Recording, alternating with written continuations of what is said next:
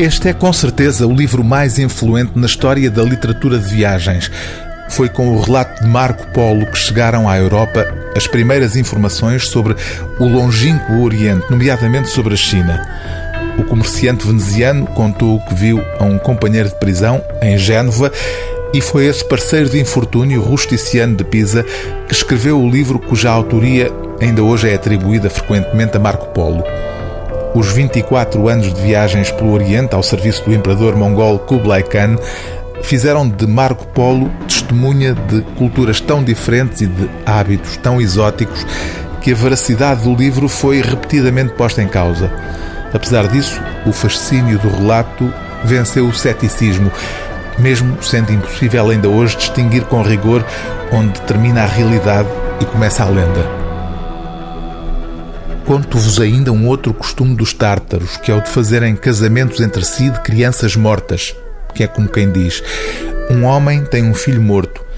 Quando chega à altura em que lhe iria dar mulher, como se fosse vivo, procura alguém que tenha uma filha morta que seja adequada a ele, fazendo parentesco, e destinam a defunta ao filho morto. Disto mandam fazer papéis. Depois queimam-nos e, quando veem o fumo no ar, dizem então que o papel vai parar ao outro mundo onde estão os seus filhos e que eles se consideram mulher e marido no outro mundo. Organizam grandes bodas, a que nada falta, dizendo que tudo vai ter aos filhos no outro mundo.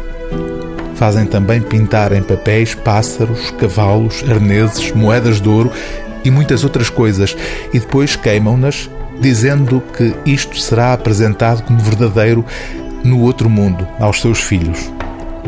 Quando tal acontece, consideram-se como parentes e amigos, como se os filhos fossem vivos.